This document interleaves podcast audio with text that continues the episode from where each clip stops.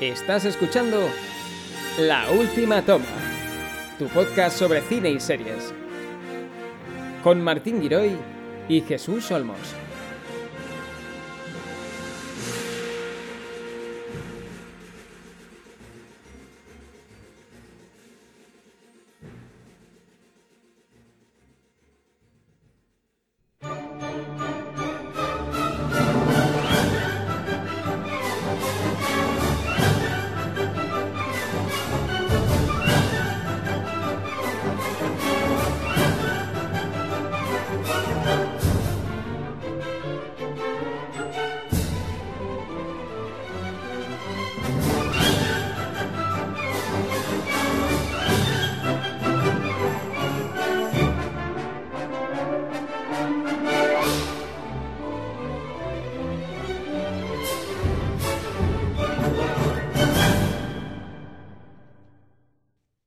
Bienvenidos a un nuevo episodio de La Última Toma. Sabemos que no hemos sido muy consecuentes con, los programas que teníamos previsto realizar, pero bueno, lo importante es que ya estamos aquí y qué mejor que en la mejor época del año, que es eh, las Navidades, así que traemos un programa con recomendaciones navideñas.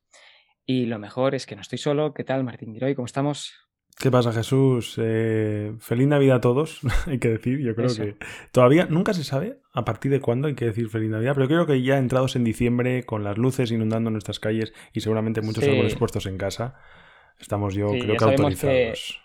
pasando ya eh, Halloween, no sé qué le pasa a los centros comerciales y a los supermercados, que ya es como, ya, ya puedo poner, quitarlo de Halloween y poner ya el árbol turrones y cosas. Yo tengo puesto que a partir del, 1 de diciembre es cuando ya puedo empezar a poner Manuel Escobar canciones navideñas. a partir del 1, antes no. Yo apuro un poco. Así que yo creo que sí, bueno, pues, como este, los episodios los pueden escuchar de forma temporal, creo que podemos decir feliz Navidad igualmente. Pues nada, pues vamos a lanzarnos ahí en este episodio vamos a decir especial, porque al final en este podcast nos dedicamos a, analizar, a repasar series, películas que, hemos visto últimamente, también clásicos, pero quieras que no, creo que una sección dedicada a esta época del año, a esta época de Navidad, creo que era, es muy interesante porque seguro que dejamos más de una, más de una sorpresa de persona. Uy, pues esta película yo no la hacía en Navidad o esta no la he visto. A ver, a ver cómo lo veis.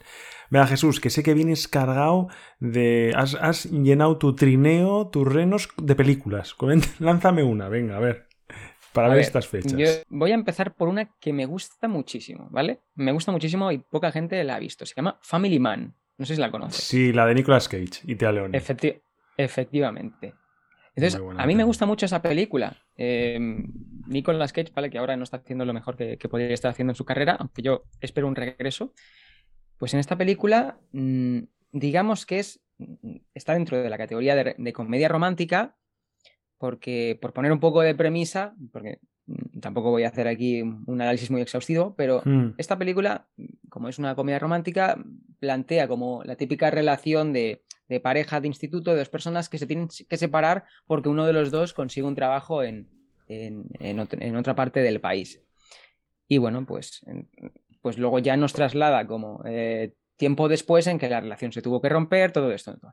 Y digamos que mm, el hombre, que ha tenido mucho éxito, acaba topándose qué pasaría si no se hubiera ido y se hubiera quedado con su novia del instituto de la que estaba muy enamorado. Y esa es, esa es, la premisa. A mí me gusta mucho y, bueno, eh, creo que para ese toque navideño, que, tampoco creo que seamos muy exigentes a la hora de pedir una trama navideña, al menos yo no lo soy, no sé, yo creo que transmite muy bien eh, eh, esa esencia navideña. Sí. yo ahí dejo la, recomendación. Es una peli además que, bueno, que trae como protagonista, tú lo has dicho, a Nicolas Cage, un actor que ya ha pasado por la última toma con La Roca y, además hablamos de él que tuvo un momento en su carrera que no paraba de hacer pelis y creo que The Family Man está más o menos en ese momento, de los años 2000, cuando el tío pues teníamos cada año dos, tres pelis de este actor.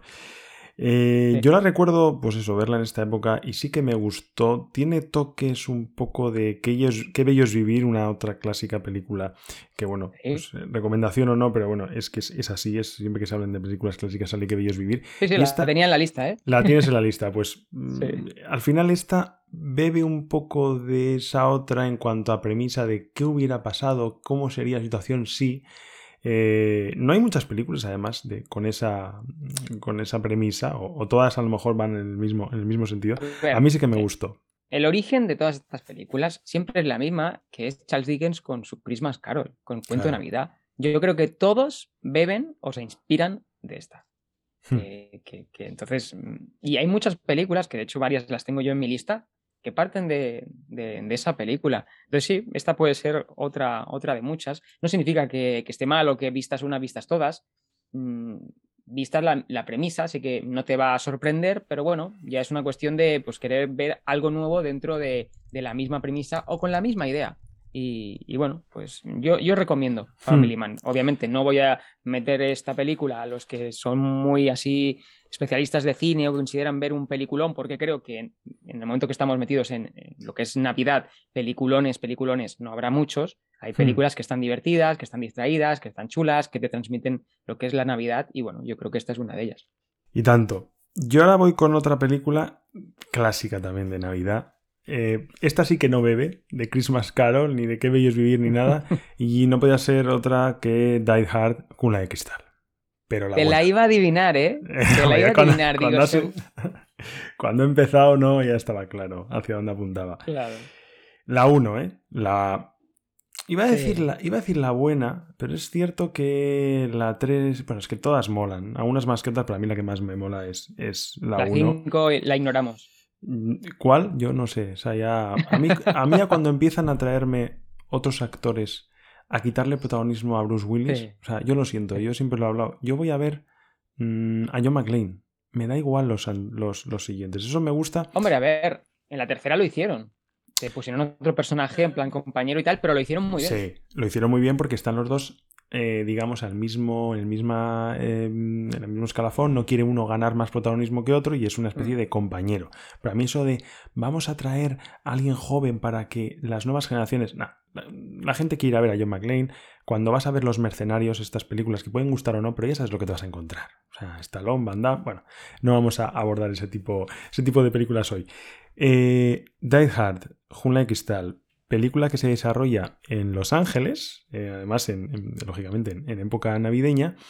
Y si alguien está buscando una peli para ver con la familia, en plan, bueno, sentámonos todos alrededor de, una, de la chimenea para compartir estas pues ojo, porque lógicamente es una película, es una película de acción, es una película, eh, pues bueno, de un secuestro en, una, en una torre, la Nakatomi, la Nakatomi Plaza, y pues lógicamente Bruce Willis solo contra el mundo tiene que luchar contra esos terroristas sin la ayuda de nadie.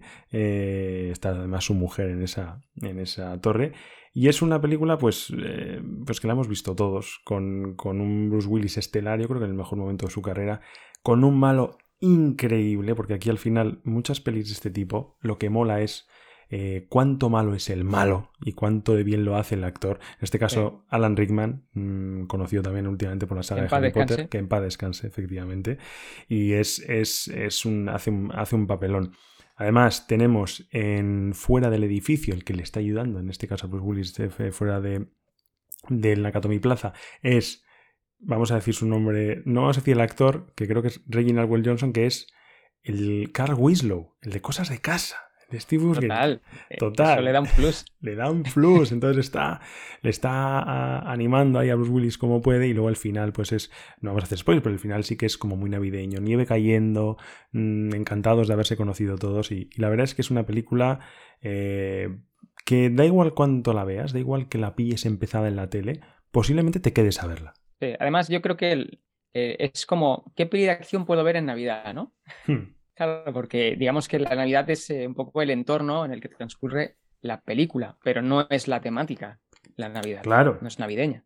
Entonces, mm, yo creo que está bien, sí, es, una buena recomendación. Además, lo bueno que tiene es que como vamos a recomendar de varios géneros, pues para cualquier público, pues yo creo que pueda quedarse con alguna perlita que pueda mm, ver o volver a ver, porque yo soy de volver a ver muchas películas siempre por Navidad.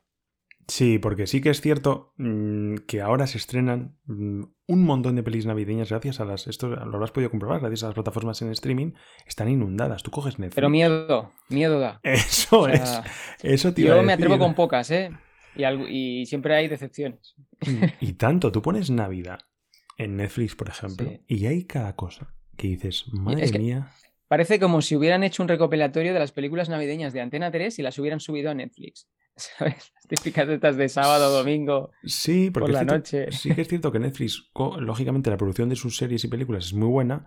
La calidad de, digamos, de visionado, las grabadas. Yo estaba. Pues, puso otro día una a mi mujer que era el Castillo de Navidad, que no había por dónde cogerla, se acaba de estrenar. Pero eso sí, la calidad es tremenda. Está grabada en Dolby Vision, un sonido espectacular, pero luego al final no deja de ser más que eh, una peli de tarde de 4 menos 10 de la, eh, de la tarde de, de Antena 3, lo que tú dices. Pero bueno. Es lo que hay. Cuéntame más. Pues a ver, tengo otra, tengo otra que además me recoge un poco a mi infancia, que es Los teleñecos en cuento de Navidad. Volvemos otra mm. vez a otra película basada en la, en la obra de Dickens, pero esta vez usando como personajes los teleñecos. Pero digamos que, bueno, no sé si tiene sentido decir un poco de qué va la obra de cuento de Navidad, pero bueno, si hay algún despistado, lo voy a decir brevemente, que es básicamente va de un hombre que es bastante desagradable, amargado y que solo le interesa el dinero, que a través de unos fantasmas le empiezan a dar situaciones del pasado, presente y futuro, y eso como, como que le hace replantearse un poco su modo de vida, siempre y cuando, pues, una perspectiva un poco eh, navideña.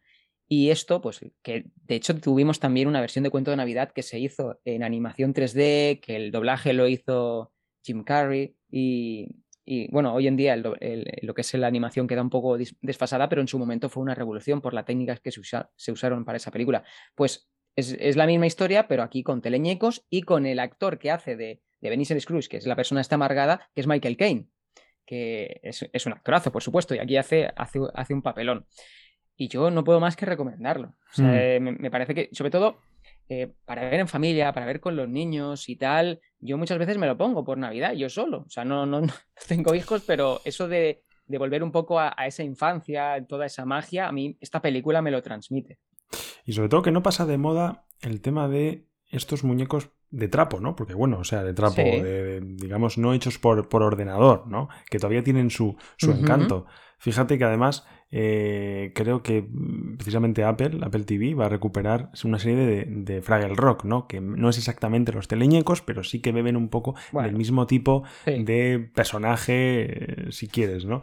Entonces, es cierto que ahora ya cada vez se ven menos menos animación de este tipo y, yo sí que la recomendaría, sí que la vi hace mucho tiempo, no tampoco ha sido de mis pelis en referencia, porque aparte me, me costaba ubicar los teleñecos. O sea, los teleñecos está eh, la rana Gustavo, que es de Barrio Sésamo, y todos los demás también son de Barrio Sésamo. No, tú, tú tienes, eh, digamos, eh, conocimientos del, de Yo simplemente sé que me suenan y ya está. No, no, no ubico de si este es este tal. O sea, yo me suenan, ah, mira, esta cara así y tal, y luego están los personajes principales o tal que puede ser que, que ya directamente, ya como la rana Gustavo, que si sale, mm. como la Peggy, la, la y tal. Eso es. Claro, entonces eh, ya, pues con eso ya me ubico, pero yo me centro más en lo que es la experiencia de contarme eso desde una perspectiva un poco infantil usando la herramienta de los, de los teleñecos. También hay que hacer un poco de Gaussian porque mm, yo recuerdo que la vi de pequeño y sí que hay una escena que, está, bueno, que pasa en todas las historias que adaptan lo que es el cuento de Navidad, que es como cuando mm, tiene un sueño el, el Benicio Scrooge de que le vienen sus antiguos socios, que vienen del infierno, esa aparición, que siempre suele ser bastante tétrica, incluso con teleñecos, yo recuerdo haber pillado un poco de traumilla con esa escena y yo ahora me la sigo pasando, ¿eh? me la sigo saltando.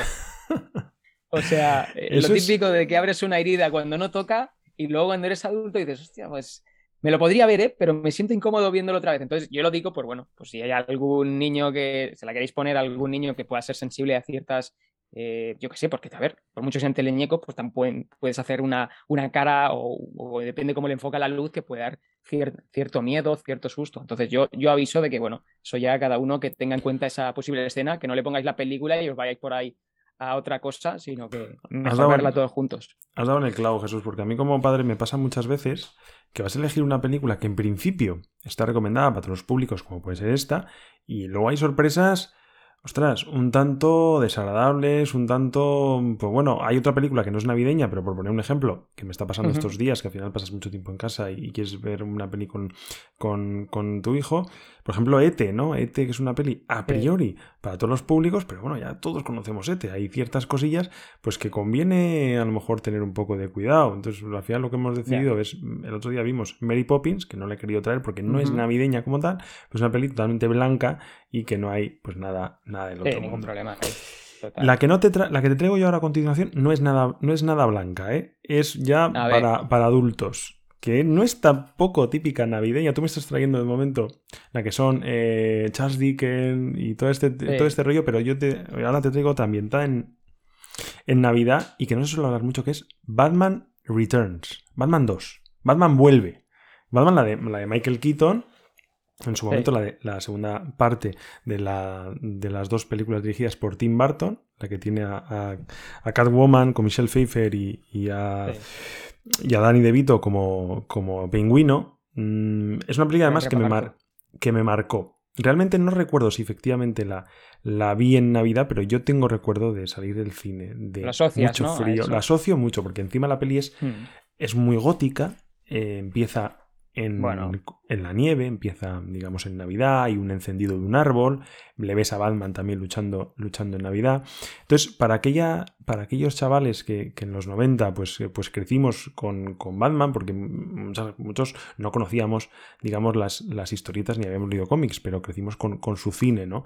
ver una película tan diferente a lo que habíamos visto en la, en la, primera parte con Joker, ver un Batman acompañado por eso, por ese Catwoman, por ese pingüino, en ese ambiente eh, navideño, ese, ese Batman loco cuando empieza a luchar contra todos los, los eh, esos personajes de circo que salen, porque al final son películas de Tim Burton, lógicamente, películas totalmente locas, pues eh, yo le guardo muy buen recuerdo. Y aunque no es una peli, a lo mejor dices, voy a ver una peli navideña, estoy entre mm, Qué bello vivir o Batman Returns, pues es difícil que estés en esa tesitura, pero es una peli ambientada, ya tío, en esa época del año. Mm, es de las pocas, además, en las cuales vemos a Batman en, digamos, en un escenario con nieve. O sea, vemos a un personaje totalmente mm. oscuro, el Batmóvil lleno de, eh, lleno de pues, nieve totalmente blanca a su alrededor. Y esa, ese contraste me moló mucho. A ti ya sé que tú eres más de Christopher Nolan, de estas nuevas eh, trilogías, pero bueno. No, pero también me he criado eh, con esa saga y yo tengo buenos recuerdos. Ahora no sé si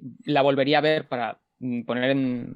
O sea, para poder destruir los sueños o, la imagen que tengo de esas películas, no sé si me metería en eso porque vi otra vi la, primera, la de Batman de Michael Keaton, y me pegué un poquillo de bajón porque empecé a distinguir cuando usaban maquetas en escenarios tal. Eh, se le ve muy en anillo cuando pelea, entonces, pero bueno, quiero decir, yo me quedo con el, en el momento en el que salió, pues a mí, yo las disfruté muchísimo, esas películas. Entonces, bueno, a mí me parece muy bien que las recomiendes, ¿eh? porque tenía un gran reparto esa película y, y, vamos, que yo cuando la vi me, me gustaron todas las que, las que hicieron. Así que te, compro la recomendación, porque tiene que haber para todos los, todos los gustos, ¿no? Porque ya salimos aquí de Die Hard y un poquito de superhéroe en entorno navideño. Pues bueno, pues tenemos ahí Batman Returns. Pues muy bien, pues yo voy a pasar por Klaus. ¿Lo has visto, Klaus? Klaus, eh, no, no lo he visto, pero ya sé cuál es. Eh, Cuéntame un poco de qué va. Animación. Es de animación, original de Netflix. Es una película española, para quien le pueda sorprender, que de hecho tuvo eh, la nominación al Oscar como mejor película de animación. No, se lo llevó por desgracia, pero bueno, el tener una nominación siempre tiene su valor. Y bueno, es como darle, darle un origen a, a Santa Claus desde una perspectiva un poquito más humana y tal, con, con un, pues, pues, enmascarándolo un poco con una historia de, para todos los públicos, para toda la familia. Y, la verdad es yo la vi en su momento, me gustó, me, me, parece que es una gran recomendación para quien no la haya visto, porque es lo que decimos. Hay tanto contenido cuando pones en Netflix Navidad que es posible que se pase desapercibido películas como esta. Entonces yo creo que para hacer una criba buena, esta es una de las que hay que ver, de las que son buenas. Para toda la familia, para quien le guste la animación y, o para quien quiera ver, pues yo qué sé, lo que es una animación española con cierto prestigio también en, los Oscar.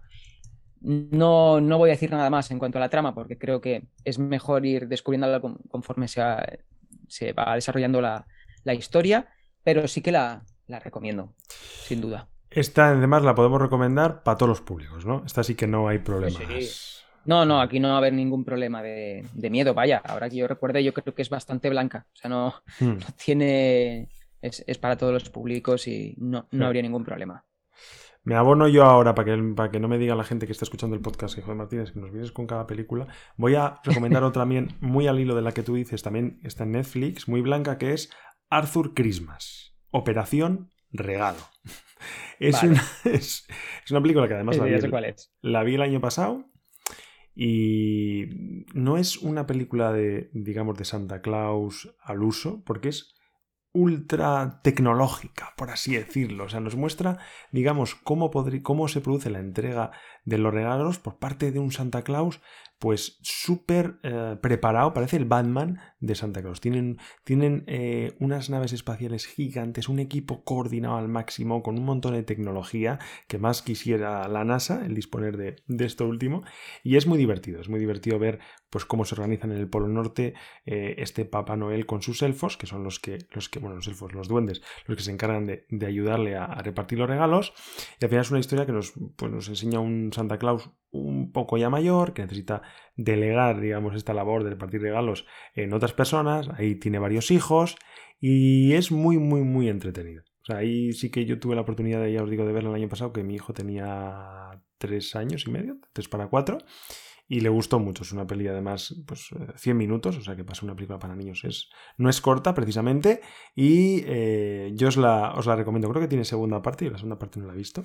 Pero ah, pues es... Lo de segunda parte no lo tenía localizado. Yo sí que vi justamente el año pasado también hmm. esa película que has comentado y está bien, está bien. Es decir, yo es que me gusta mucho la animación. Entonces siempre suelo darle oportunidad a animación y sobre todo si es en época navideña y tiene una temática así, yo siempre suelo verla. Y sí que, sí que recuerdo que esa me gustó. Además trabaja unos valores como llevarse bien con la familia, un poco tal, hmm. eh, responsabilidad, no sé. Yo creo que es buena recomendación la que has hmm. hecho. Sí, hay que dar tus Christmas. Venga, dame otra, Jesús, que estamos enganchados. Estamos aquí a tope con estas recomendaciones. Vamos a por un clásico. Un padre en apuros. ¡Hombre! El No podía fallar.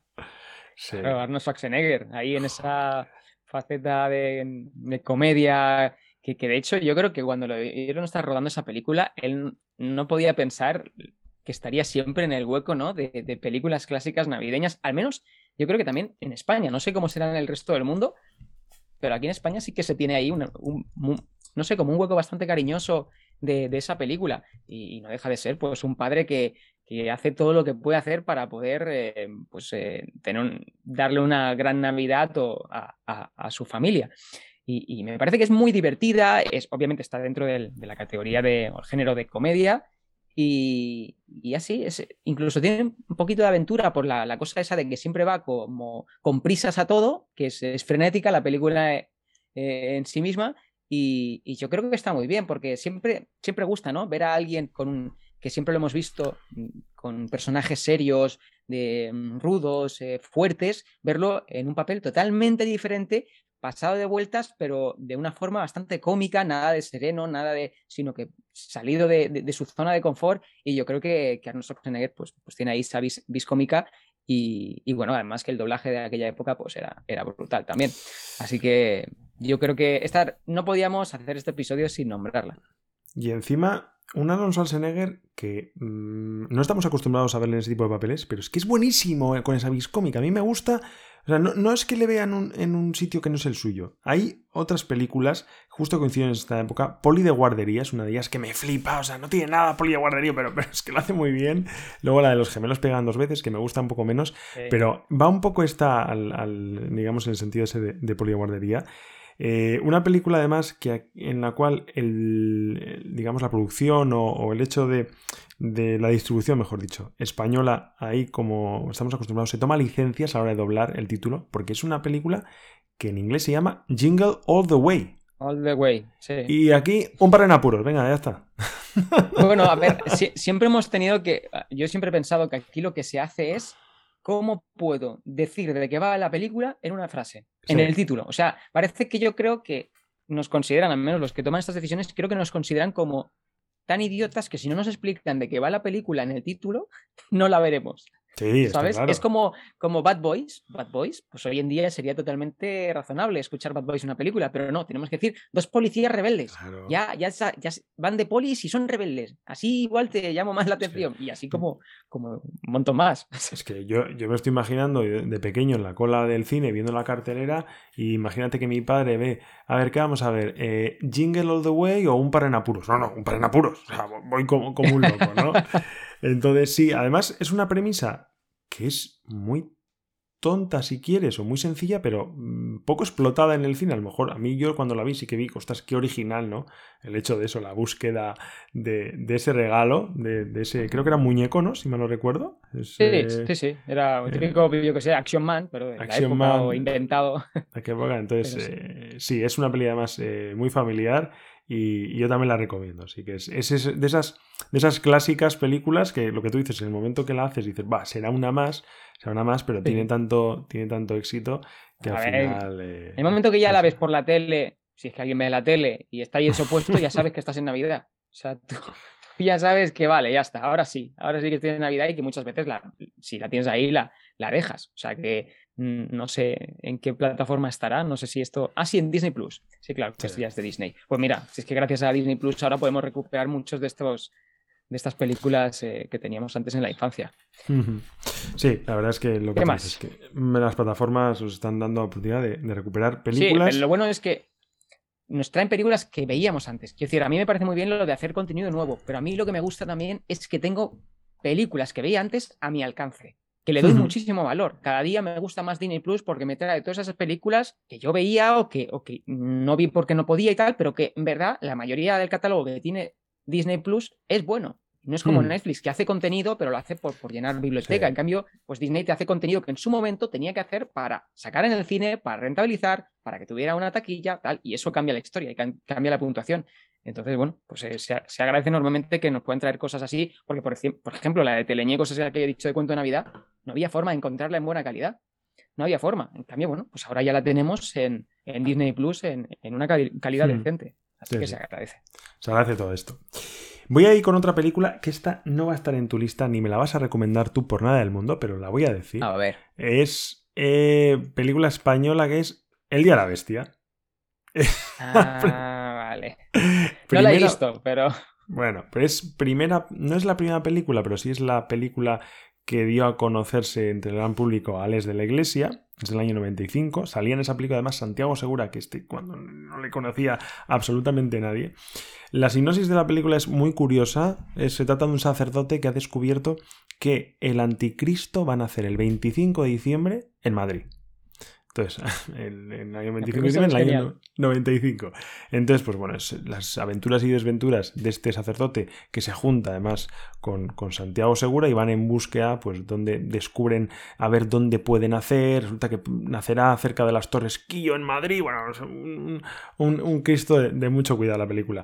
Es cierto que, como toda película de Alex de la Iglesia, eh, ah. empieza fenomenal.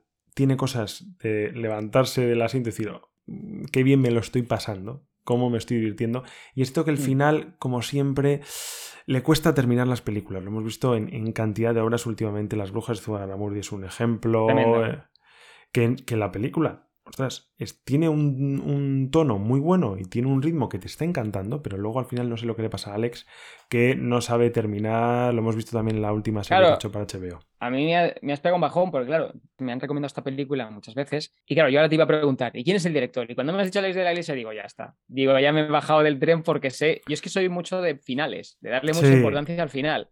Entonces, claro, si el final me va a decepcionar, pues bueno, a ver, eh, yo la película la voy a poner mal dentro de los finales, yo creo que no es de los, de los peores, ¿eh? O sea, hay, hay, gente que le gusta. Pero sí es cierto que hay veces que la película, pues bueno, te lleva un camino que, no deseas. Pero bueno, como efectivamente mm, se desarrolla con lo que hemos dicho, el anticristo van a hacer el 25 de diciembre, pues todo es Navidad, todo es Madrid, todo es eh, luces. Una perspectiva diferente, ¿no? Hay, hay escenas míticas que yo, yo no vivo en Madrid, pero, pero cuando, cuando suelo ir o cuando, cuando he ido a Madrid, siempre que ves el cartel de Sueps, de la Gran Vía, pues mm. quien ha visto la peli, o sea, llega a Madrid a la Gran Vía y solo puede pensar en el Día de la Bestia.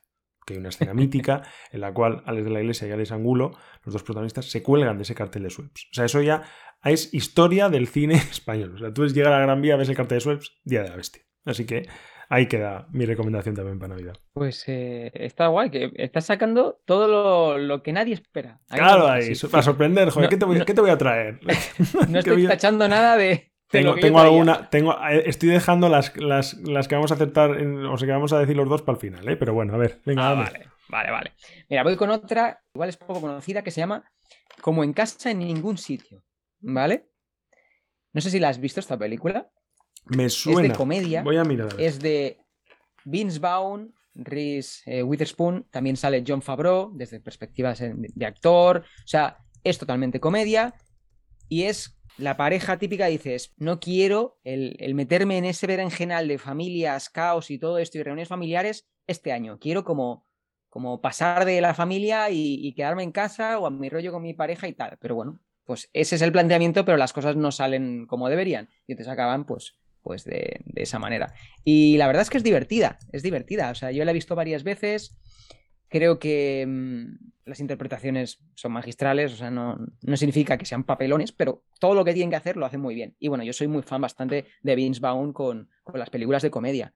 Y qué mejor que una película de comedia para Navidad. Así que si, si no la has visto, yo esta la hmm. recomiendo. Estaba mirando el reparto. Está el Vaughn, que bueno, venga, te lo compro. No es que sea de mis actores preferidos, pero sí que tiene ahí esa, esa vis cómica. Eh, Robert Duvall, un clásico ya, desde Apocalipsis Now. John Favreau, que es ahora la mente pensante de todo el universo Star Wars en Disney. Disney lo tiene ahora en un escalafón importante. Claro. Está John Boyd, el padre de Angelina Jolie. Eh, está Mary Stenburgen, que sale en Regreso al Futuro 3. O sea, ese nombre lo tengo muy asociado a esa película. Reese Witherspoon. Pues sí, me la apunta. Al final es, pues típica, me imagino que comedia romántica, ¿no? Romance, Navidad. Eh, yo creo que va más para comedia, ¿eh? Sí, o sea, no, yo no lo metería tanto en comedia romántica, lo metería más en comedia. En comedia navideña, ¿vale? Que puede tener todo un ciertos momentos o cierto tinte de, de, romanticismo, pero yo no lo metería ahí. Yo lo metería en, comedia, en el que, bueno, los protagonistas no deja de ser una pareja. No sé, me parece que hay bastante química entre ellos y tal, y no sé, a mí me, a mí me gusta esa película y, yo la recomiendo. Venga, me la apunto. Voy ya con mis clásicas, ¿eh? Esta ya no es, no es digamos, referencia total de Navidad, pero sí que puede estar en muchas quinielas. Gremlins, la 1. Uf, ¿en serio? Es muy, es muy navideña. Al final, em, los que no hayan visto Gremlins, pues se desarrolla lógicamente en, en, Navidad y es un padre que quiere sorprender a su hijo, que lo tiene todo, con un regalo especial, ¿no? Y le compra un, una mascota, una especie de no sé cómo llamarlo, una especie de es que es un, es un, gremlin, es una especie de bicho muy mono, muy peludín. Un Furby. Eso es, como un Furby muy majo, pero que hay que tener cuidado con él. Hay que tener cuidado con él porque mm, hay que cumplir una serie de reglas en las cuales si no las cumples, eh, pues el, gremlin o este, o este bichejo pues se, vuelve loco, ¿no? No le puedes dar de comer después de medianoche, no le puede dar el sol y no le puede mojar, ¿no? Evidentemente es una peli navideña, pero mm, pasan cosas y estas tres cosas que he dicho que no puedes hacer con un gremlin pasan las tres. Lo moja, entonces al final, eh, pues es, es una peli mm, de terror, fantástica, no es para todos los públicos, siento que los pequeños de la casa a lo mejor se asustan un poco, pero es una peli gamberra, es una peli de, pues bueno, de con 15 años, de pasarse, 12, 13, 15 años, de pasárselo bien con, estos bichejos y, ver un poco, pues, pues cómo se hacía eh, cine hace unos años, ¿no? Que no había un gremlin hecho por ordenador, ni, ni CGI, ni nada, eran, pues eso, em, muñecos, eran, pues bueno, lo que hemos dicho Marionetas. Marionetas y, está muy bien conseguida. Yo le recuerdo, lo recuerdo con mucho, con mucho cariño. Además tuve la oportunidad de hace cosa de 4 o 5 años, eh, en una proyección que suelen hacer en mi ciudad, de películas clásicas, los sábados, una vez al mes, echan una película en versión original, clásica, echan dos además, y es un ambiente muy majo, porque la gente va a comentar la peli, por así decirlo. O sea, no vas a estar en silencio viendo Gremlins vas a reírte, a comentarlo con el de al lado, rollo como estuvieses con tus colegas en casa. Entonces, verlo en una película, pues eso, con, con 100 personas que estábamos en la sala, riéndote y comentando cualquier cosilla, pues es que es, un puntazo. Así que, si no lo habéis visto, cosa que me extraña, una recomendación mm, para, para vosotros como es, como es Gremlins. Tú me imagino que Gremlins de tu infancia, ¿no? O no, a lo mejor no te pillo... Es que creo si la vi, la vi muy pequeño, porque me ah. suena, me suena muchísimo haberla visto, pero no sé si la vi un trozo, la vi entera, si la vi, la vi muy, de muy pequeño. O sea, no la tengo reciente ni, ni sabría ubicar escenas, pero, pero sí, sí. Hubo una segunda parte, Gremlins 2, que se desarrolla en Nueva York. Esta se desarrolla en un pueblo de Estados Unidos pequeñito. Está dirigida, bueno, perdón, tiene dirigida, no, pero el guion es de Chris Columbus, un, guionista que, le hemos visto como director en las primeras películas de Harry Potter, o sea, ya os digo que pues, va a todo ese mundo fantástico. Hubo una segunda parte bastante peor que esta, que esta primera parte, que aunque no es un peliculón Gremlins, pero yo creo que todas es, digamos, pues una película que lleva, eh, que lleva el sello de película ochentera clásica donde las hayas y además navideña también. Dame más, Jesús, cuéntame. Yo, me, tienes, me tienes sorprendido. Yo, no sé qué me vas a sacar después, pero estoy. me quedan poquitas cosas, ¿eh? Me quedan, me quedan poquitas cosas, ya no sé qué voy a, qué voy a sacar, ¿eh? Para sorprendente, pero bueno, algo hay. Vale, pues voy a ir por una película de comedia romántica que puede ser que mucha gente ya la haya visto, pero no podía faltar, que es Mientras dormías. Es de las pocas películas que creo que está traducido tal cual. Sandra Bullock. En inglés. Correcto, Sandra Bullock y sus comedias románticas que siempre he sido un fan y una pena que no, que no siga sacando ese, ese género. Pues sí, tenemos a Sandra Bullock, pero también tenemos a Bill Pullman y a Peter Gallagher, que bueno, em, son actores que incluso ahora también están en, televisión y tal, y han hecho muchas, muchas cosas.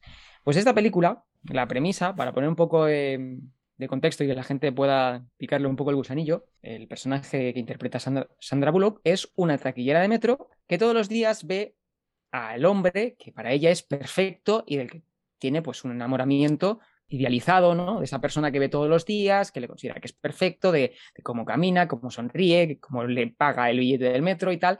Y digamos como que este se cae, se precipita en las vías y ella lo rescata. ¿Y qué pasa? Que acaba pasando que en el hospital la confunden por la novia, bueno, la confunden o... Hay una historia como para que parezca que ella es la novia de él, que del, que se ha caído, que, está, que está inconsciente y toda la familia la trata como la novia. Y bueno, a partir de ahí, pues, pues el, la serie de malentendidos y, y, de líos y todo eso, pues, pues no se hacen esperar. Pero aún así es, es muy bonita la película, es una gran comedia romántica con el toque ese eh, navideño y, yo sin duda la recomiendo. Pero es que también, a ver, se me va a ver el plumero porque yo soy bastante fan de las películas de comedias románticas. Entonces, pues, pues esta no, no podía faltar. Así que yo, eh, no sé si la has visto, yo imagino que sí.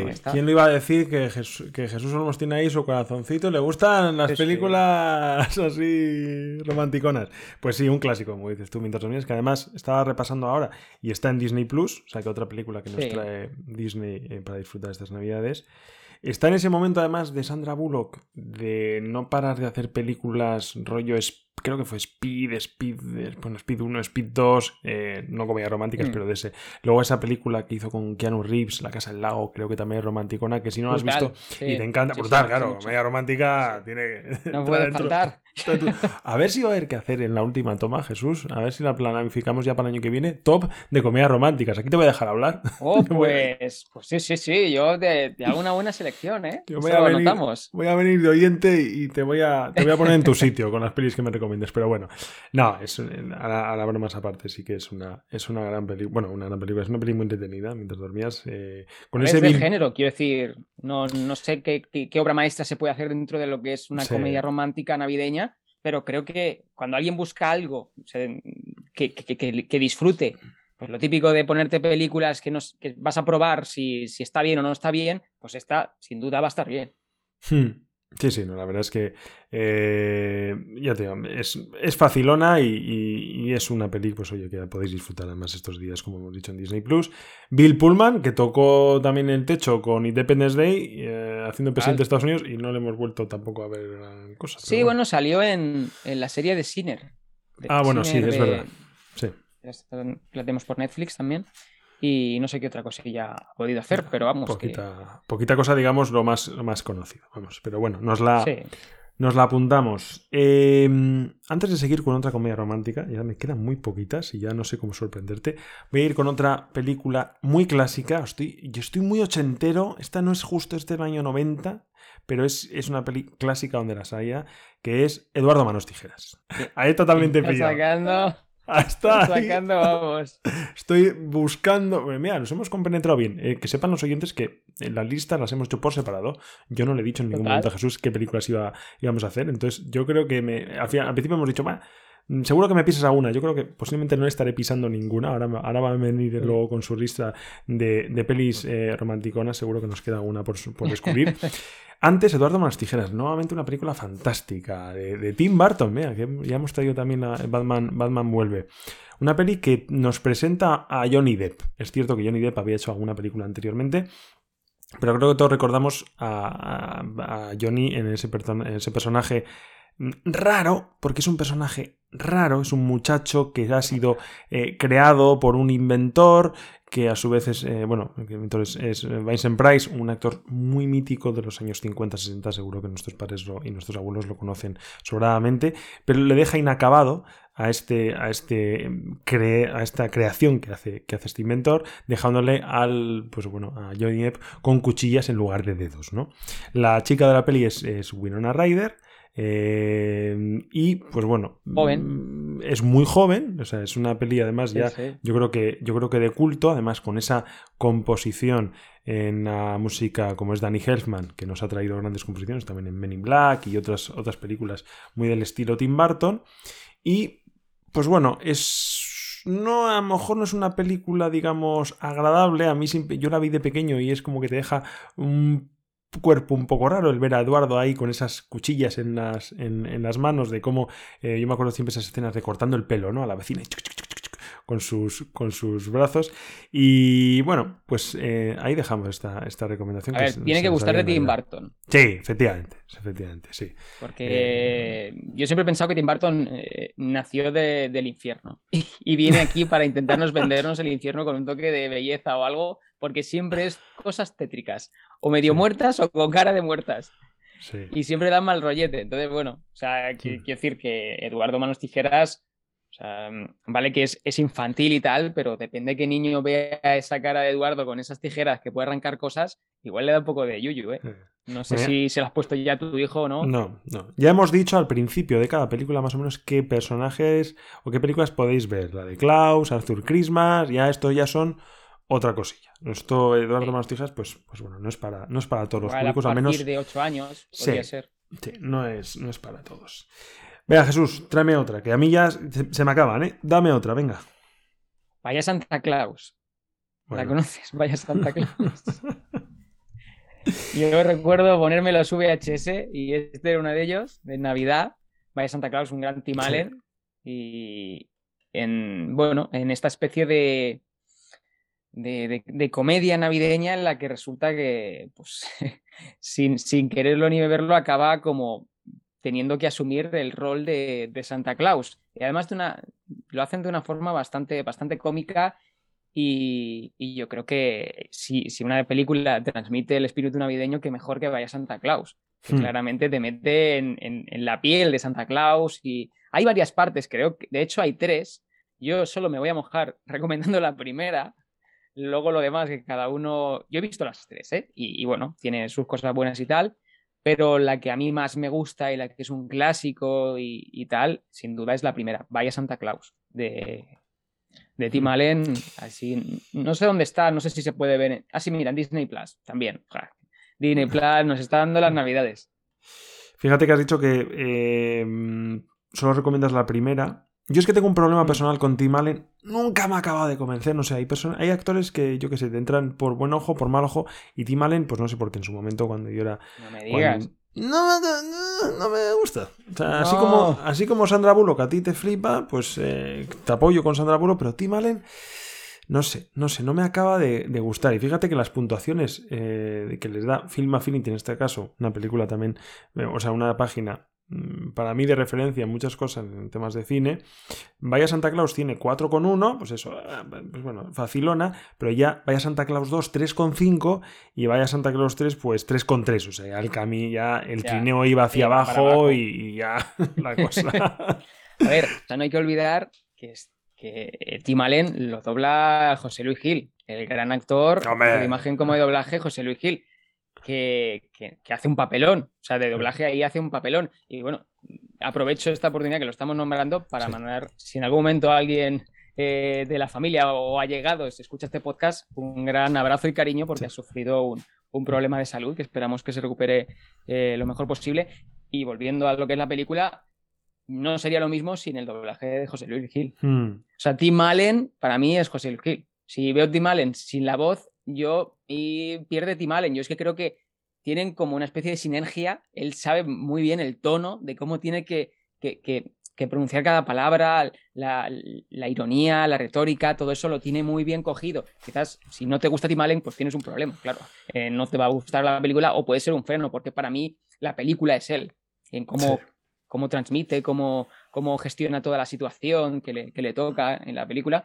Pero, pero bueno, sin duda yo creo, hmm es una película para toda la familia. Obviamente es otra película blanca, aquí no va a haber ningún problema.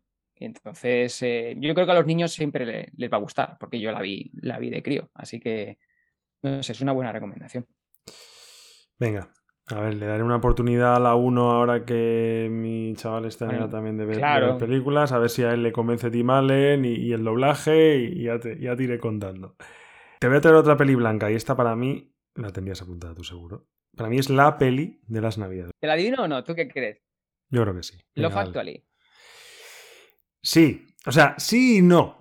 Mm, sí, no. Oh. no, es que tenía dos apuntes. Me quedaban dos ah, y Love Actually es una de ellas. Pero venga, vale. Vamos a hablar. Vamos a dejar la, otra para el final. Love Actually. Que además, ah, casualidad, la he visto o la he vuelto a ver la semana pasada. Porque me, pregunta mi mujer, joder, ¿qué pelis navideñas veo? Y, todavía no habíamos grabado este podcast. Y, pues no me había puesto a, escribir o a hacer una especie de guion de las películas y enseguida dice, pues hay que verlo actual y al menos una vez cada dos años o si quieres todos los años. Es una película... Eh, a ti te flipará, porque claro, comedia romántica, pues lo tiene todo. O sea, un, un, además. Y un gran reparto, ¿eh? Un reparto brutal, o sea, un reparto, un reparto coral. Eh, que está también. Eh, bueno, Alan Rickman, que lo hemos citado anteriormente, eh, está Hugh Grant. otra película tan navideña ya? Está Liam Neeson, está Colin Firth, Emma Thompson, Keira Knightley, Bill, Nitty en, esa, en ese comienzo brutal de película con esa canción de I Feel It in My Fingers. O sea, esa, esa, esa película que además yo tuve la oportunidad de verla en el cine porque es del año 2003 y como que te marca como que te marca más porque hay muchas películas que a lo mejor dices bueno la he visto de niño en casa clásico reposición de, la tele o la he visto en vídeo en el cine me marcó mucho y creo que además fue la peli que nos trajo al menos a España la canción clásica de María Carey de All I Want for Christmas Is You que la trae la película no bueno la trae interpretada por hmm. otra por otra persona. Eh, y es una película, pues ya te digo, mm, que no tiene gran cosa, no es que tenga, digamos, una idea de base brutal, pero juega con muchos personajes, juega, con muchas eh, historias diferentes en la cual es muy fácil que, pues bueno, eh, a un espectador le, se, eh, le guste más una que otra, lógicamente, hay para todos los gustos. Y yo lo he visto últimamente, ya os digo, la vi la semana pasada, es una película además envejece bastante bastante bien. O sea, no hay cosas, cosas que te saquen un poco de sitio, es decir, qué situación más rara. Eh, eso sí, ves cómo los actores han cambiado. Fíjate que tampoco es tan antigua y, y Hugh Grant no tiene que ver a cómo está hoy Hugh Grant. Ya, ya, por eh, Liam Neeson, hay algunos que dices, por favor, ¿dónde has estado? Hay otras chicas como Kyra Knightley en la película que hemos visto en Piratas del Caribe, que más o menos, pues ahora puede estar parecido, pero madre mía, Hugh Grant, si sobre todo coges como la, referencia de la última serie que vimos de HBO con Nicole Kidman, pues parece que es, su padre el que está en esa serie y, su hijo el que está en Love Actually. A ver, Jesús, eh... Love Actually, cuéntame, tú te, tienes que flipar esta peli. A mí me gusta mucho esa película. Además, creo que define muy bien lo que es el humor inglés, ¿no? En una película. O sea, es el, ese tipo de, humor inglés y el reparto, y cómo termina, cómo están las historias entrelazadas. Yo creo que es, una gran película que también. Em, además, lo curioso es que llegó. No es la. Porque muchas películas que asociamos con la Navidad son como antiguas, pero estas no. Esta, esta es como medianamente no, nueva, bueno, nueva. 2003. 20 años. Claro, sabes, que casi 20 años, pero me refiero que no es un, una cosa visual que se vea como antigua, como Die Hard, sí que tiene un aspecto un poquito más, más antiguo. Entonces, esta ya no, está perfectamente, y si encima te la remasterizan, que no sé ni si hace falta, pues pasa perfectamente con una película actual.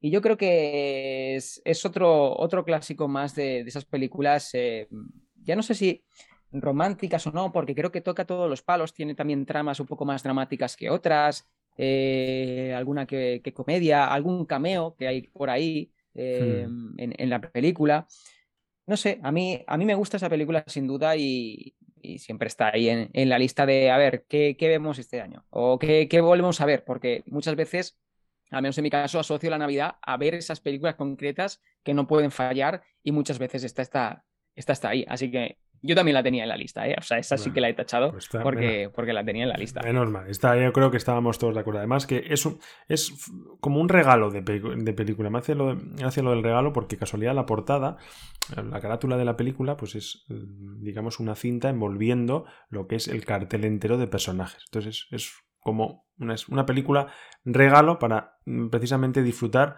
con todos. Yo creo que esta película eh, pues, eh, nos puede gustar mucho, tanto a pequeños como a mayores, porque hay otras que hemos comentado que a lo mejor eh, están más dirigidas a niños, tú las ves con otros ojos, aunque puedes disfrutarlo, pero no te llena tanto. ¿no? Y esta yo creo que...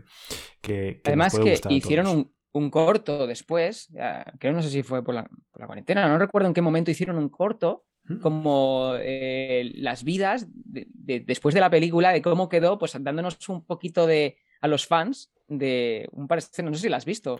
no, pero ya estoy viendo que se llama Red Nose Day Actually, del año 2017. Sí, lo de Red Nose creo que es por, un tema de, financiar para los niños, algún tema de una organización eh, de estas de, para, recaudar eh, dinero para los niños, para la infancia y tal. Entonces es, un, cortometraje que tiene esa, esa finalidad, pero, pero aprovecha el, volver a juntar a los actores y, bueno, dura poquito y tal, pero yo te recomiendo que lo vea y bueno, todo aquel que, haya visto la película o que la vea ahora, creo que está, está bien.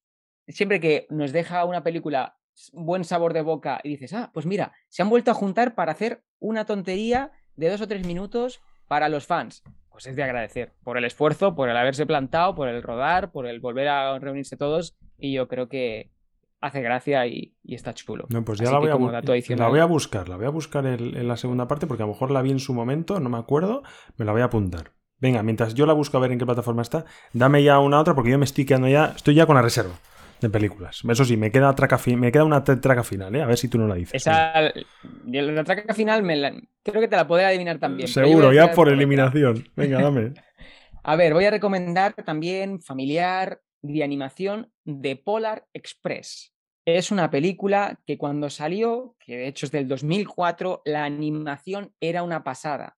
Creo que la técnica que usaban, no sé si era especial o qué, pero Aún así, hoy en día aguanta muy bien, sí que hemos visto animación que, está muchísimo mejor que esta, pero no significa que esta sea mala. O sea, está muy bien la película, además tenemos un, reparto, o sea, sale Tom Hanks con, doblando uno de los personajes, pero además lo que hacen muchas veces las películas de animación es que intentan que el actor que dobla a un personaje, ese personaje se parezca al actor. Y en este caso, pues sí que tiene ese parecido a Tom Hanks cada vez que, y bueno, como si estás acostumbrado a verlo eh, doblado, es inconfundible mm, esa voz con ese aspecto tan logrado que, que, han hecho, mm, pareciéndose mucho a Tom Hanks, eh, identificarlo. No sé, yo creo que es una película que mm, tampoco voy a entrar mucho en la trama porque creo que es mejor eh, que la descubra cada familia. Es, sin duda es familiar, ¿vale? Es familiar, es, Totalmente, emotiva. O sea, no, es comedia ni nada, es eh, espíritu navideño,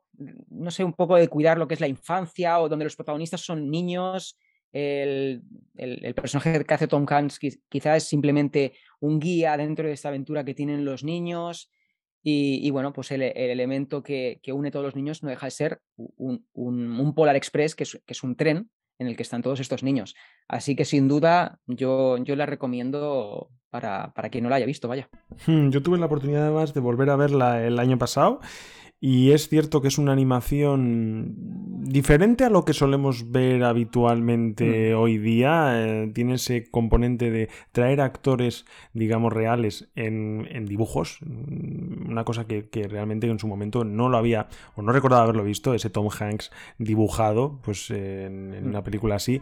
Es una peli, además, tiene un, un componente un poco triste. Bueno, no sé, no es una película, digamos, no es, una, no es cuando, cuando la gente ve una película de animación de Navidad, venga, para, para niños.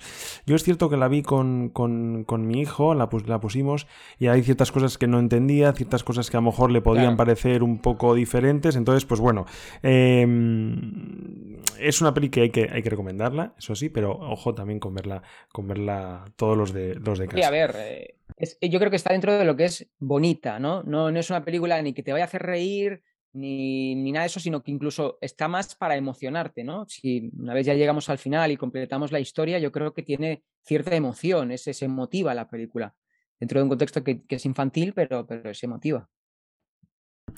Bueno, antes de. Yo, yo toda la traca, me la, la traca me la voy a dejar para el final. Dime tú otra. Venga. Porque es que sé que todavía tienes tu listado. Me has dicho al principio que habías montado ahí, yo no sé, 15 o 20 películas. Dame, dame otra antes de empezar yo, porque solo me queda, solo me queda una. Mm, vale, pues te voy a dar una de mis películas favoritas, que creo que es la película que más veces he visto por Navidad. A ver si va a ser la que me queda. Tienes, tienes un email. Mira, tienes un email. Esa no la tenía. Pero mira, te la, te la compro. Cuéntanos. Otra, ah, vez, otra vez, otra vez Tom Hanks y Meg Ryan, ¿no? Claro, Tom Hanks y Meg Ryan, el dúo de, las comedias románticas en su momento. Eso es. Eh, que también lo teníamos en algo para recordar. Y creo que yo contra el volcán, aunque esa no la he visto porque no tiene muy buenas críticas. Pero, pero sí, sí, aquí tenemos, y creo que es la mejor película. Bueno, no, porque la de algo para recordar, que creo que también podría tener algún contexto navideño. Pero yo me quedo con, con Tienes un email, porque es una comedia romántica, yo no sé si decirte redonda, eh, interpretaciones buenísimas, em, de cuando Meg Ryan e-, era reconocible, de cuando tenía su mejor momento dentro de lo que es el cine, la, afinidad que tienen los dos em, e-, e-, en, en, lo que es en la escena incluso un poquito de tramas, de tramas locas, porque pues, pues, pues te pone un poquito la, parte de la vida de Tom Hanks, que si, que su padre se casa no sé cuántas veces, que si su, tío, su sobrino, no sé qué es. O sea, unas cosas un poquito raras, pero que yo creo que forma parte de lo que es darle una perspectiva de comedia a, la película, pero sin duda, sin duda, es, es recomendable. Y además es que, como es una película que mm, yo creo que es mejor el, ir descifrando lo que, te, lo que te va contando la película, ir tú pensando por dónde va a tirar, yo no voy a decir de qué va, solo voy a decir que es de comedia romántica y que sin duda, quien le guste la comedia romántica dentro de, lo que es la Navidad, porque la Navidad sí que tiene presencia, bastante presencia, no es, no es como la de la jungla de cristal, que está por ahí de fondo, sino que aquí todo sucede dentro de la Navidad y, y no sé, bueno, es que yo creo que la Navidad y el amor, ¿no? Van siempre mucho de la, de la mano, entonces comedia romántica dentro de la Navidad siempre es un acierto. Así que sin duda tienes un email, tiene que estar siempre. Y además, de cosas a ver. Eso es, y además es que están lo que tú dices, son dos actores eh, que ahora, pues ya, sobre todo Meg Ryan, me ha pasado, yo Meg Ryan hace tiempo que no la veo en absolutamente nada, o sea, no sé si, si, si sigue, haciendo, sigue haciendo películas. Estaba mirando y tienes un email, está más complicada de encontrar, está, veo que en, Rakuten y en iTunes en compra y en, y, en, y lógicamente en una pena, ¿eh? Es una, pena. Eh, ya nada, joven, la has, dicho y, pues bueno, te dan ganas, te dan ganas de, de, volver a verla porque es una, pues eso, es, es una película que no te va a ofrecer nada, mm, nada especial en el sentido, nada sorprendente. Al final es una comedia romántica, me imagino. Oye, mm, ¿qué es lo que quieres recomendar tú para pasar el tiempo, para pasar el rato? Disfrutar de, estos dos pedazos de actores que les pilló en, el momento, pues el momento cumbre de su carrera. Aunque Tom Hanks, fíjate, Ahí tenemos Finch, o sea, que, es que no para el hombre. O sea, da igual. bueno, es que, creo que es el actor más querido de Hollywood. Entonces, yo creo que una persona que es tan querida no le falta trabajo nunca. Y aparte que es un, gran actor. Es un gran actor que además levanta películas él solo. Que no necesitas, fíjate, Finch, ahí está él llevando todo el peso de la película, Náufrago y tantas y tantas otras películas. Forrest Gump, que a lo mejor lógicamente tiene más actores, pero en sí, eh, quien lleva todo el peso y quien, y quien sostiene toda esa película es Hanks. Así que eh, me la apunto también. Mira, hay dos películas que hace mucho, mucho que no las veía, que has mencionado, que son Mientras dormías. Y esta de Tienes un email, que no descarto en estas, en estas navidades eh, volver a recuperarlas. Pues ya que estamos en Navidad, pues hay que ver una acorde a, la situación. Y estas dos creo que son perfectas. No para ver los niños, porque los niños se van a aburrir, pero, pero para los adultos yo creo que está muy bien. Y hay una película que sí o sí mm, hay que ver en Navidad. Para mí es la peli, esta es la peli, digamos, para mí navideña por excelencia. Es solo en casa. Home Alone, Macaulay Culkin, en la película que además lo engloba, digamos, todo. Tiene Navidad por los cuatro costados, tiene risas, tiene música navideña, pues toda la que quieras y más. Temas muy bien elegidos una puesta, digamos, en escena eh, brutal en ese, digamos, en ese pequeño eh, pueblo, en esas pequeñas casas a las afueras de, de Chicago, en la cual, pues, nuestro amigo Mm, en ese momento era nuestro amigo, porque yo me, me pilló en una edad que solo tenía unos años menos que Macaulay Culkin. Tú le veías en pantalla, le veías a ese niño que se lo pasaba tan bien en su casa disfrutando el solo que decías, es que este es, mi colega. Yo, me quiero ir con él porque me lo voy a pasar súper bien, ¿no? Es una peli además eh, muy enternecedora, sobre todo el final, muy, que, acaba, que acaba muy bien. Es una peli de las, de las que me gusta decir redonda, porque es cierto que pues, a todos nos, nos gustaría montarla en casa, porque bueno, para la gente que no haya visto solo en casa, solo en casa, pues trata de eh, una familia muy, numerosa, digamos que, además se juntan pues con, primos y sobrinos y hacen todavía un grupo más numeroso, se junta y se va de viaje a París, cogen un avión y pues bueno, quieren disfrutar las navidades fuera de casa. El problema es que pues mm, se olvidan de uno de los niños, en este caso Macaulay Culkin, que se queda solo en casa, como reza, reza su, su, título. Además, un título totalmente cogido del, inglés, que es Home Alone, solo en casa. O sea, realmente aquí la invención de, los, de los eh, distribuidores españoles no, no, hizo, no hizo mella en el título. Y nos dio una película que, por la que no pasan los años. Que se han hecho remakes, bueno, se han hecho continuaciones. Es cierto que tenemos una solo en casa 2 que se desarrolla en Nueva York, que esa también tiene un pase y me gusta bastante. Luego ya han venido 3A, creo que tenemos otra en Netflix de Por fin solo en casa que no es lo mismo, que no tiene mm. ese encanto que tenía Macaulay Culkin en su momento con esas escenas increíbles, cuando le traen la pizza, cuando se enfrenta con los malhechores, en este caso con Joe Pesci y, con su, y con el otro esbirro, entonces tiene ese componente romántico, no comedia romántica como te, como te gusta a ti en este, pero sí que comedia romántico que nos trae el evocar nuestra mm, niñez y el ver cómo nos gustaría pasarlo de esa manera en casa, montándola y, aprovechando pues bueno, todo lo que tenemos a nuestro alcance. Porque para lo que alguien podría ser eh, un desastre el, hecho de que le hayan abandonado y que esté, le hayan olvidado y esté solo en casa, para él es como lo mejor que le podía pasar y es como, pues ya está, voy a hacer lo que quieran, no me van a incordiar mis hermanos mayores y tal. Y, bueno, pues luego la forma en la que eh, pues eh, se burla o intenta esquivar a, estos malhechores que has comentado, pues es bastante ingeniosa y divertida. Y sobre todo yo creo que es, es, para, para, los niños, para el público infantil, es, es un regalito, es un caramelito. Porque, porque dicen, Buah, pues es que esto, yo también quiero hacer esto, papá, yo también quiero saltar en la cama y quiero ponerme gomina y, peinarme y tal. Entonces, no sé, eh, sin duda esta, esta no podía faltar en el ranking, porque ya, ya está entre un clásico. Esta no podía faltar. Eh, además, la volvemos a tener en Disney Plus. Eh, y la, la, tenéis que ver, la tenéis que ver sí o sí yo ya os digo, si no habéis visto solo en casa, pues no sé qué habéis hecho con vuestra vida. Y si, si no, y si aunque la hayáis visto, podéis volver a verla porque no defrauda y sostiene además cualquier tarde de sábado, tarde de domingo con la familia. Y lo que no, no, no hemos nombrado, que menos mal que me he acordado, la banda sonora. La banda sonora es una obra de arte. Claro, la banda sonora no ya lo que hemos mencionado antes, las canciones navideñas, que sí que es cierto que son muy evocadoras de esa época y son canciones que además hemos escuchado una y otra vez en cuando vamos por puestos navideños, sino esa banda sonora compuesta por John Williams. Creo que es John Williams. Claro. Ser? ¿No? Ahora, sí, sí. ¿no? Es de John Williams, sí, sí, sí. Que de hecho, eh, para los que la escuchen atentamente, podrán ver similitudes entre la banda sonora de Solo en Casa y la de Harry Potter.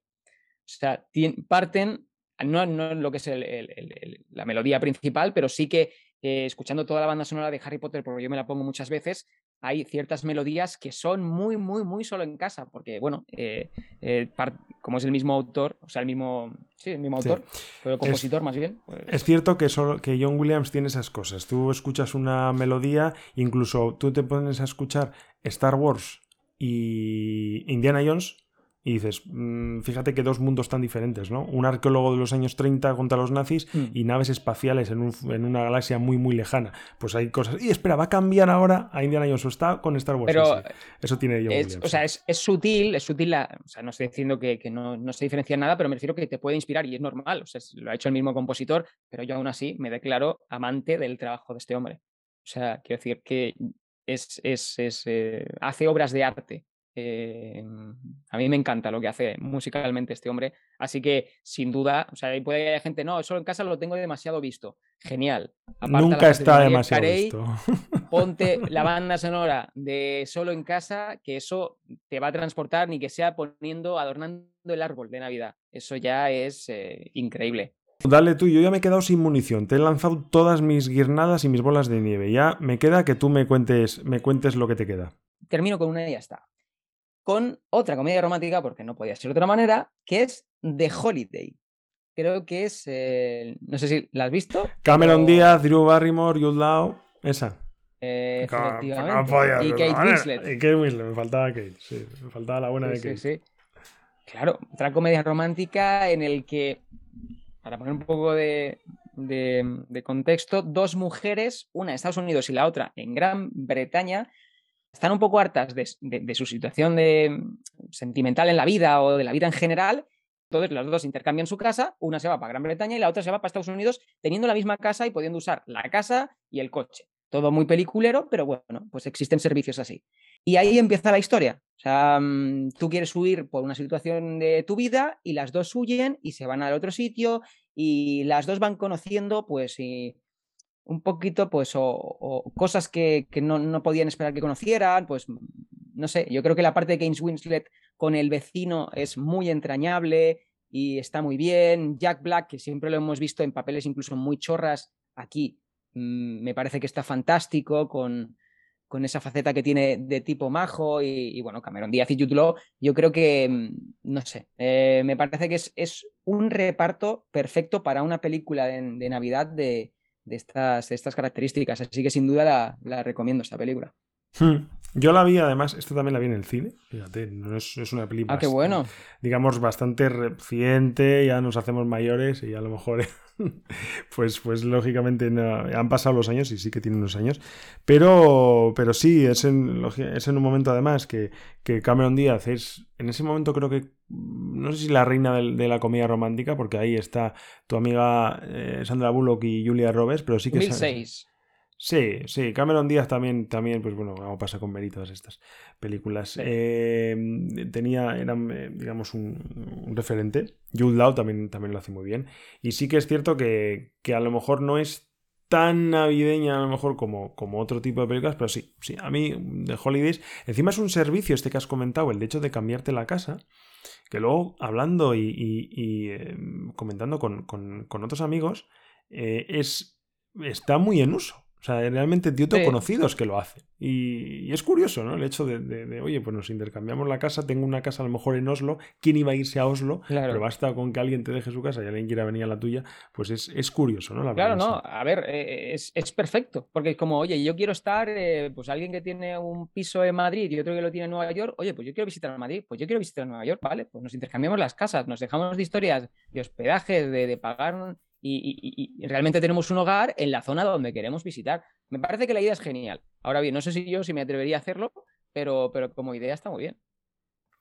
Y tanto, y tanto. A ver si algún día podemos intercambiarnos tú y yo las casas de Jesús y grabas, grabo yo en ah, tu bueno, casa sí, y eso, eso yo me fío, sí, sí. ¿Quién sabe? ¿Qué más tienes? ¿Ya, ya te, queda algo más, Jesús, o has, tirado todo tu confeti y, no te queda algo nada más? Mm, podríamos, si quieres, comentar de pasada. Tampoco voy a profundizar mucho, pero creo que lo hemos nombrado, que es Qué bello es vivir.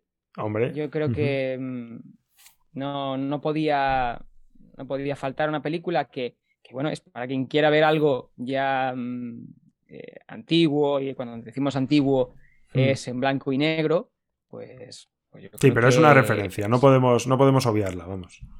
Sí, sí, claro, claro. O sea, está ahí. Yo la he visto, ¿eh? Y la he visto pues, no hace mucho, en los tiempos de ahora, y es una película que, está bien, que, envejece bien, porque, a ver, es, ya estamos en películas clásicas, es blanco y negro. Yo creo que en el momento que es blanco y negro, por mucho que estemos en 2010 o en 2020, la vamos a ver con los mismos ojos que, que, si pasen 10 años. Por lo tanto, mm, yo creo que está muy bien. Insisto en que mucha gente cree que esta película eh, es antes de lo de Charles Dickens, pero no, porque la publicación de Charles Dickens fue muy, lo que es la historia fue mucho antes de esta película, porque esta película es del 46. O sea que se dice, se dice pronto y aún así la película está muy bien. O sea, es otra vez premisa como la del cuento de Navidad, pero muy bien traída desde otra perspectiva, más bien pues, pues, pues de una persona pues, pues, pues que, quiere ayudar a los demás. Y, bueno, esos mensajes ¿no? de, amistad, de amor, de segundas oportunidades. Hmm. Eh, había que, había que, nombrarla y no sé si algún oyente no la habrá visto, pero vamos, que tiene como cinco Oscars, ¿eh? O sea que Sí, sí, no, sé si eh, competía con muchas cosas ese año, en el 46, pero, pero tiene cinco Oscars esta película. Hmm. Y, bueno, pues eh, todo lo que sea películas navideñas, pues siempre son bien recibidas. Yo quiero terminar, mm, a lo mejor no haciendo una recomendación concreta, pero sí mencionando todas aquellas series que traen muchas veces capítulos navideños.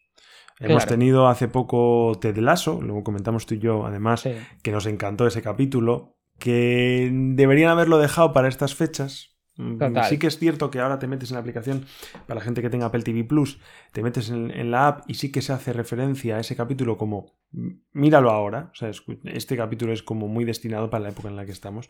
Pero eh, se agradece, ¿no? Yo a veces pues recupero aquellos capítulos eh, de Friends después de Acción de Gracias, que es cuando suele ser más o menos la Navidad, aquellos capítulos también del Príncipe Bel ambientado, y siempre eran especiales, ¿no? Porque es como que te los echaban siempre repetidos en la tele, cosas de casa también, que hemos citado antes a, nuestro amigo Carl Winslow, ¿no?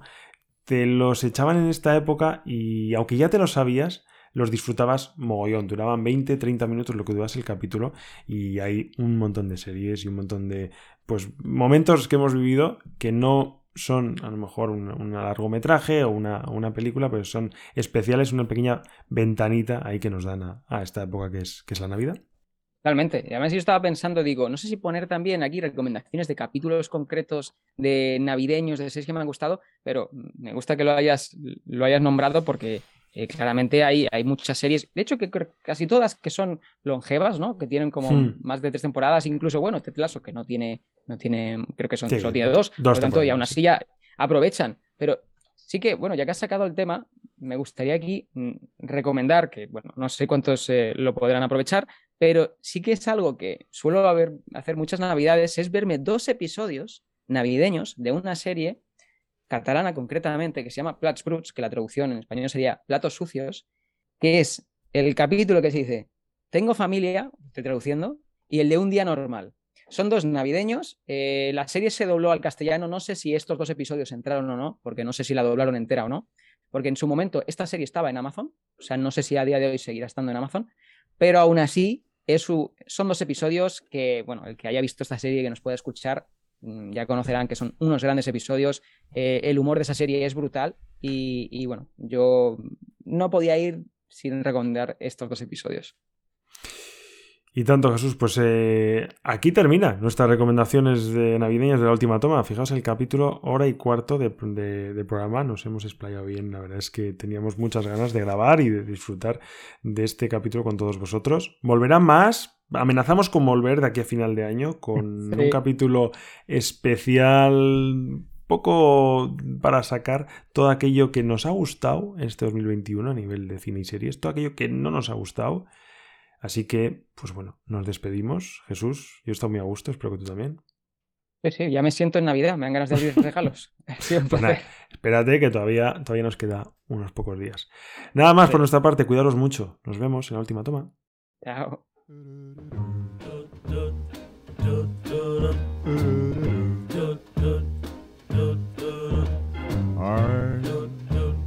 dreaming of a white Christmas, just like the ones I used to know,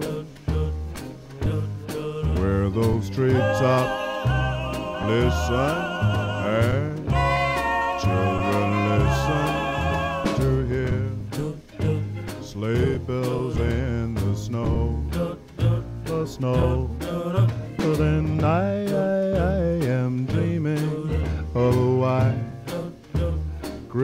Christmas